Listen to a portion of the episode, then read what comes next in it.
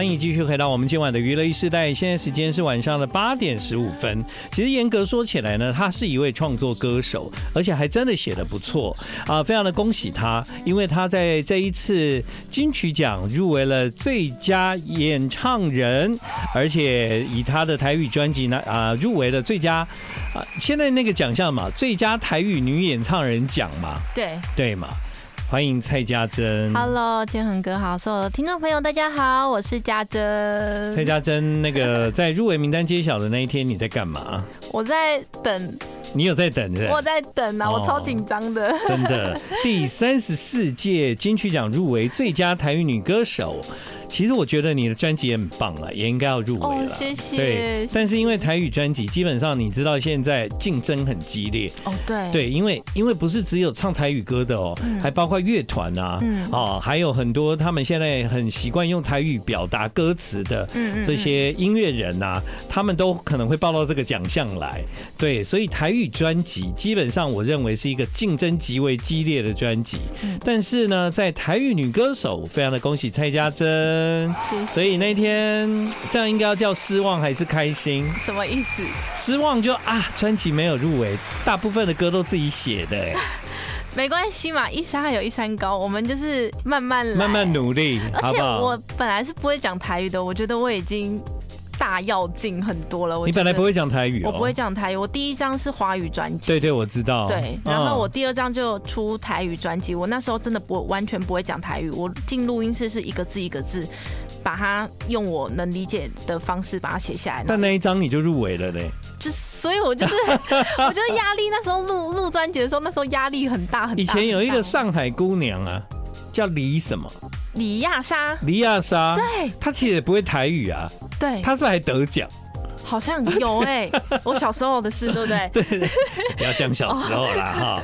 对啊，哎，就是因为蔡家珍啊，在当时他入围了，结果他的第三张专辑又入围了，这样 代表这条路还是要努力继续走下去了，好不好？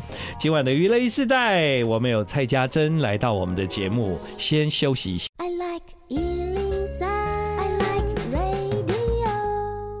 好，欢迎继续回到我们今晚的娱乐一世代。蔡家珍啊，其实呢，以前我常常陪那个长辈看电视，就那种礼拜六晚上的节目，然后常常会看到蔡家珍在上电视这样。那时候我看到你，我就在哎，蔡家珍我版呢？我我们之前很久很久很记得哎，我记得哎，我记得有一次蔡家珍有去参加一个歌唱比赛，然后那个歌唱比赛呢，我当评审。然后那件事我一直记耿耿于怀，我一直记在心里。哦，就是那个歌唱比赛，就是呃，对我来说是蛮重要的一个一个过程。然后我那一天呢，全部的评审老师都给我擦，之后建恒的歌给我劝，然后我就觉得哇，这也太感动了吧！如果有有一天有机会的话，我一定要当面跟你说声谢谢。哎，你看我多会看人，而且你还记到现在。我没有气啦，我只记得你。哦哦哦，对，我是记得你记到现在。所以说，因为你后来，后来你有出国语专辑嘛？对。后来你又又用蔡家珍，就好像唱台语专辑的时候，我就一直觉得那个人好像就是我当时，就是。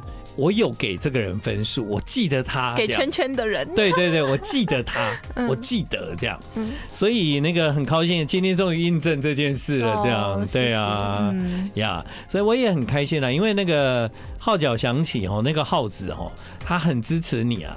他常常跟我说：“啊，你也访问一下蔡家珍呐。”我说：“好啊。”所以呢，我觉得我们今天这个时间点不错哦。嗯。又在金曲奖入围名单之后，对啊，让大家重新有一个机会了解一下蔡家珍是谁。嗯，蔡家珍其实蛮努力的，一直对。嗯我从小就一直在唱歌。对对对。然后，其实我国小的时候我就开始在唱歌嘞，因为那时候家境不太好，然后我是住。嘉义，嗯，然后那时候我妈妈就是有跟一个歌唱老师，然后就是有带我去拿卡西跟红包场唱歌。就听起来这个不都是江蕙、黄乙玲那个时代的人？对，完全就复制在我的身上。对，从小就开始在唱歌。怎么你这个时代还有这件事？从小唱歌有两种啦，一种就是孙淑妹那一种的，就从小被叫去比赛，一直比这样。啊，林俊逸也是嘛，哈，然后可能那个。那个歌王呃男的许富凯也是哈，然后呢还有一种呢就是从小一直在唱活动野台，嗯。对，但是呢你终究最后拿到麦克风可以当唱片歌手，不是因为比赛的原因吗？是吧？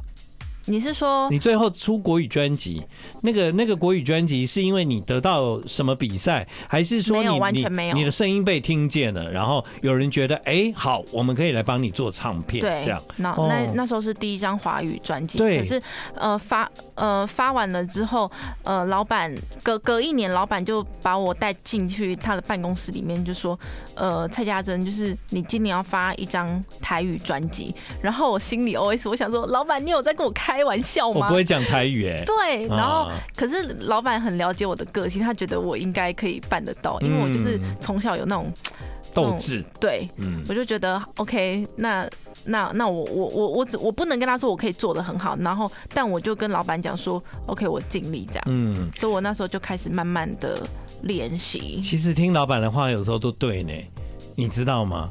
我以前有一个老板，嗯，他就跟我说你。以前在念世新的时候，是不是有念过日文？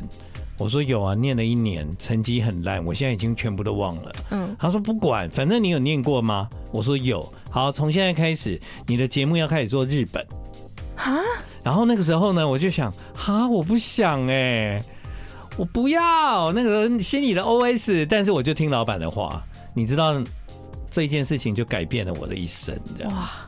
对啊，真的有时候就是这样的一个一个转机耶。有时候有时候人生就是会经历到你完全意想不到的事情，真的是意想不到啊！我那个时候是百般的不愿意，你知道吗？然后呢，后来我们就我们就是乖小孩，嗯，老板说就哦，好吧，那我们就乖乖做，乖乖做。那想要不行啊，那我总是要做个成绩啊，所以你就会自己努力，嗯，你就一直念台语。对，我就跑去补日文，就是这样来的。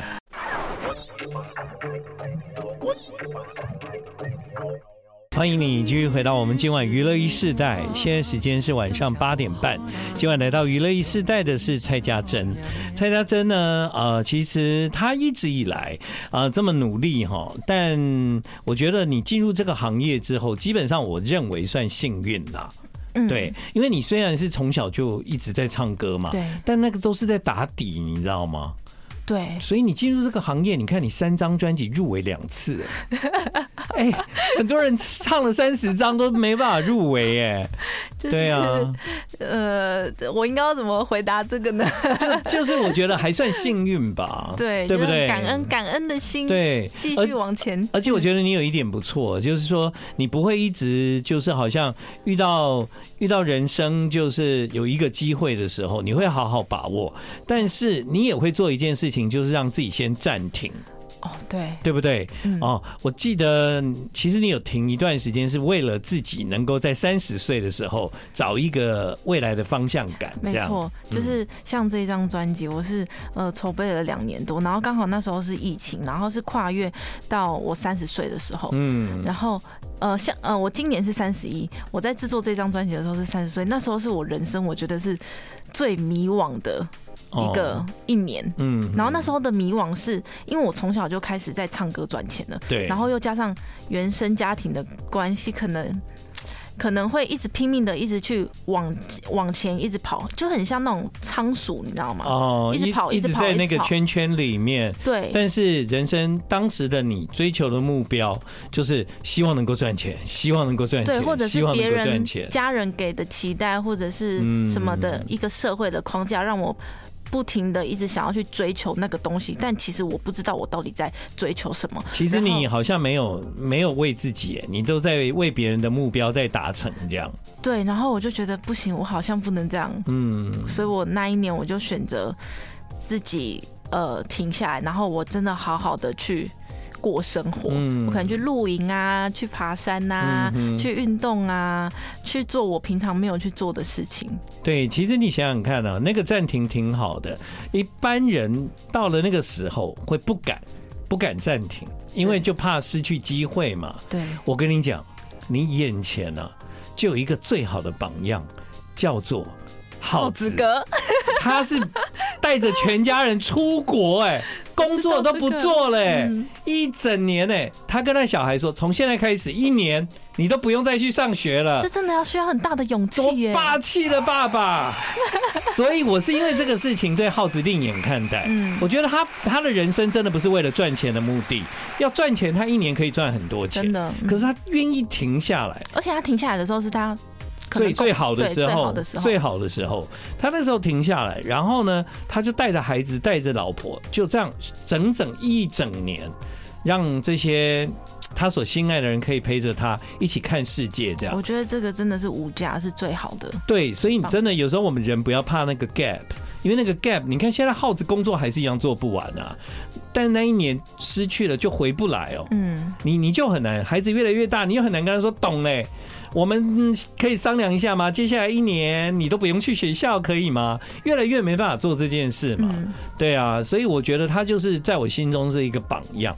真的，而且就是你会觉得说，有时候我们会一直想要去追求什么，追求什么，可是你你偶尔你你可能跟自己说，呃，就是你好好的沉淀自己，自己停下来，自己听自己，你到底想要什么？你想要成为怎样的人？那个过程中，我觉得那个是最重要的。对啊，所以你三十岁的时候有想通这件事情，很棒啊！而且你还真的做了嘛？对啊，最重要的就是说，你现在再回想，或者是你听的这张专辑，它就真的有收获，这样对吧？好啊，入围的这张专辑呢，其实在去年就发行了。对，那发行的这一张专辑，这个台语我也不太会念哈。不该哦，不该，嗯，不该就不要紧嘛，是没呃没有关呃没关。关系没有阻碍的意思，对嘛？就没关系了，不没关系，不该了哈，不该。哎，这你写的歌哎，你的创作挺不错的哦。谢谢建恒，很厉害。我们听一下《不该》，这也是在这张专辑里面呢，我非常惊讶的一首歌。这首歌呢是蔡家珍他自己的创作。然后歌名叫做不该。其实，在专辑里面，我看到你本来说是不会台语的人，嗯，可是你有很多的歌词，后来你也都自己写。对，对啊。所以你为什么台语可以这么进步神速这样子？就是去听很多台语歌啊，还有很多创作老师的歌词。然后我也有，因为我有一个朋友，他是台语老师哦，对，他热爱台语这个文化，就是有。一起交流这样子。对，因为我知道那个金曲奖的评审哦，其实有时候也很在意那个那个台语啊，在表达的时候，那个音乐跟那个会靠，还有那个唱，到底有没有符合所谓的学理的标准这样子？对，因为它有一个很深很深的一个，它有一个一个学问在的。对，也不是说我把台语这个直接唱进去就对了。对，或者是导音的部分也很。很很坚持啊，对对啊，很多老师超坚持的啊，所以啊，其实入围真的很替你开心。I like 欢迎你继续回到我们今晚娱乐一世代，现在时间是晚上的八点四十分。蔡家珍就是这么爱唱歌哈，超爱啊！因为从小唱歌有一点感觉，是因为家庭因素没有办法，嗯，但他慢慢还真的真心转成你的人生最爱的事情。对，因为好像除了这件事情，还有爬山之外，嗯。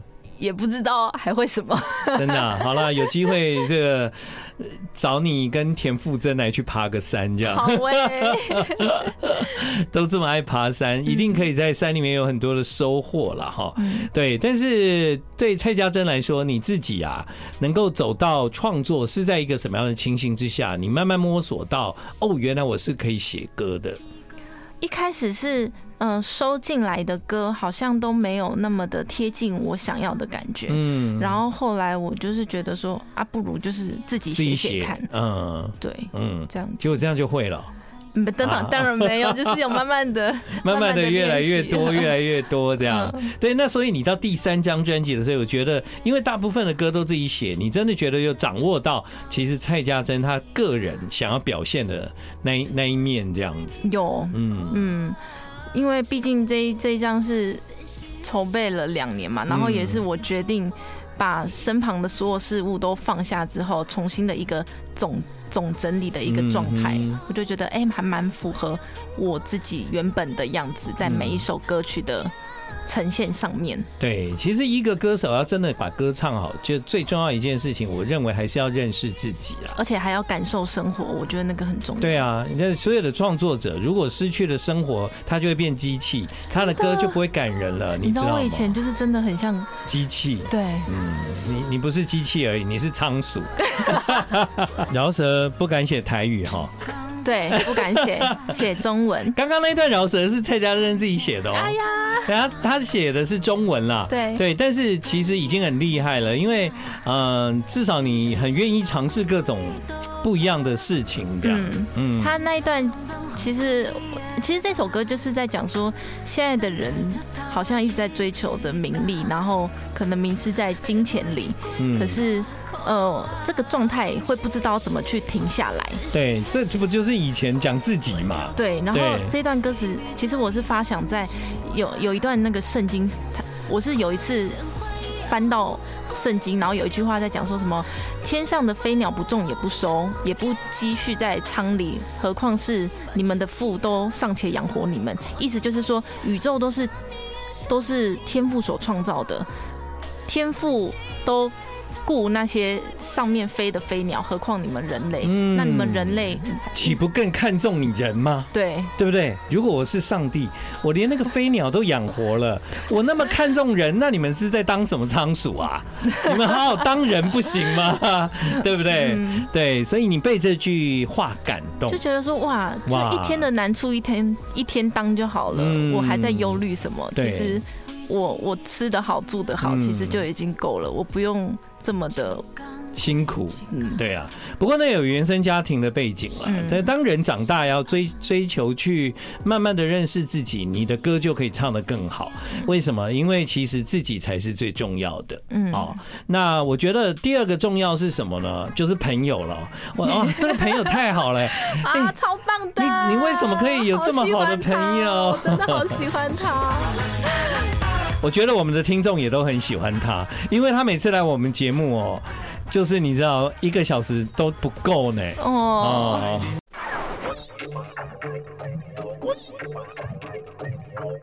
好，欢迎你继续回到我们今晚的娱乐一世代。在今年的金曲奖入围最佳台语女歌手蔡家珍。其实呢，入围的时候听说最开心的，除了你自己之外，还有另外一个人，就是耗子。真的，我觉得他比我还开心呢。哦，他就是马上传传讯息，就是赖给我说，我从现在此刻开始，我要开始帮你集气。哇！然后我就跟他讲说，因为在去年的时候录完录完之后。他那时候好像在纽西兰，对，跟家人一起旅游。对对对。他那时候就是有传一张他当时看彩虹的一个美景美照给我，嗯然后他就说我要把来帮你许愿，用这张照片来许愿这样。哦哦，那个时候的哦，那他也是很准哦。我就我就跟他说 哦，谢谢谢谢。对，所以呢，哎，为什么那时候你们会在专辑里面一起合作那个电视屁话冠军？因为我那时候就是想要跟。浩子哥合作，他是我师兄，他也入围过金曲奖。对，然后我们那那一那一年是同一年，嗯，然后我就觉得。我我一直他是我的理想型啊！哎，真的吗？真的假的？耗子呢？我跟我朋友讲，我朋友都很傻眼。但我觉得耗子哥就是我的理想型。不过我这张专辑，他的个性的确非常好。对，嗯，而且他生活中他又充满着仪式感。我是那种缺少仪式感的人。哦，因为你从小就很奔波这样。对，然后我会想要跟他合作，是因为哦那时候的发想就是想说，嗯，我跟耗子哥那时候我就在想说，我到底要跟他合唱怎样子的歌，对，唱情歌也超怪，嗯，唱那种什么兄妹歌也超怪，嗯，然后这一首歌名叫做《电视屁话冠军》，对，我们的连接就是我们都是歌唱，哎、欸，不是，我们都是冠那个什么，呃，比赛出来的，他是我是歌唱比赛嘛，他是笑话，然后就做这样子的连接。哦，原来是这样，所以呢，其实能够一起创作，对浩子来讲当然是非常开心，因为他真的是非常的热爱音乐，这样，嗯，对，嗯，在那个。你的专辑里面，其实我发现你自己也能写，就是比方说像这样子的歌，它也是很很轻快。像刚刚你跟浩子合作，呃，电视屁话冠军，或者是这个假爸爸，哎，其实呃，我觉得都是很可以就是看到你在创作里面的另外一面，这样、嗯、哦。假爸爸这一首，他就在讲说，女生就是美食跟这个减肥，永远就是都是一直在拉扯。对。可是有时候我们就是要把这个抛开一边，我们最重要的就是我们要好好爱惜、爱自己、爱自己的身体。几年前，当老板跟蔡家珍说：“你出台语专辑好吗？”那时候蔡家珍不会讲台语。心里很抗拒，嗯，很抗拒。结果呢，出了两张专辑之后，他不但会唱，他还会写呀。《假爸爸》这首歌词曲创作都是你嘛？嗯，对啊。好啦，又再次的入围金曲奖，真的很替你开心啊！谢谢。那那现在现在有有在在想说到时候你要穿什么衣服吗？有在预备吗？呃，慢慢。慢慢在预备，呃，已经开始在减肥了。我的天！哦，要对，怎么每一个人？我问他说：“哎，预备了吗？”没有啊，都要先减肥啊。而且我上次那个金曲奖入围的时候，就是那那一套礼服，嗯，就是有得到很多人的赞赏，好评，破获好评。所以今年感觉压力更大，压力更大，要好好减肥。有吗？你假爸爸？起码就就就腰哎，就腰哎，真的要这样子哦。对啊，哦，好好好好。所以呢，我们期待在金曲奖颁奖典礼的时候，看到你再一次的以众人好评的装扮出现。好，谢谢。好，再回到回到一开始的蔡家珍，其实他本来是出国语专辑，他的第一张专辑就是国语专辑，所以其实有时候你在写歌的时候，还是会回到国语歌的状态吧。对，就是旋律，旋律上面还是会以华语华语为主。嗯哼，所以在专辑里面，哎，哦，除了刚刚我们有播一首《几刚》，饶舌是饶舌是国语了哈。现在我们听到这首《你出门了吗》，它也是一首国语歌。对，它是在我专辑的最后一首歌。嗯然后这一首它其实就是在总整理我这呃这一年多的一个。一个一个沉淀，嗯，然后告诉自己说，嗯，我们还是要关关难过关关过，嗯，我们还是要勇敢的踏出那一步。是，所以那是沉淀后的心情，属于你的创作。那时候怎么没有想过这首歌要给他台语的歌词呢？因为我怕大家忘记我。我是唱国语歌的哦，所以一定要有一首歌保留给国语这样。对，那那未来有可能你再回到全国语的专辑吗？还是其实并没有做特别的想象着？嗯，希望未来还是有机会啊。嗯哼，嗯，对，好了，把它放在期待当中。好的，对啊，今天呢是蔡家珍第一次来到娱乐一世代，超开心。哇，他给我的那个专辑上面写好多字哦。对呀，好哦，回家再慢慢看。谢谢你来。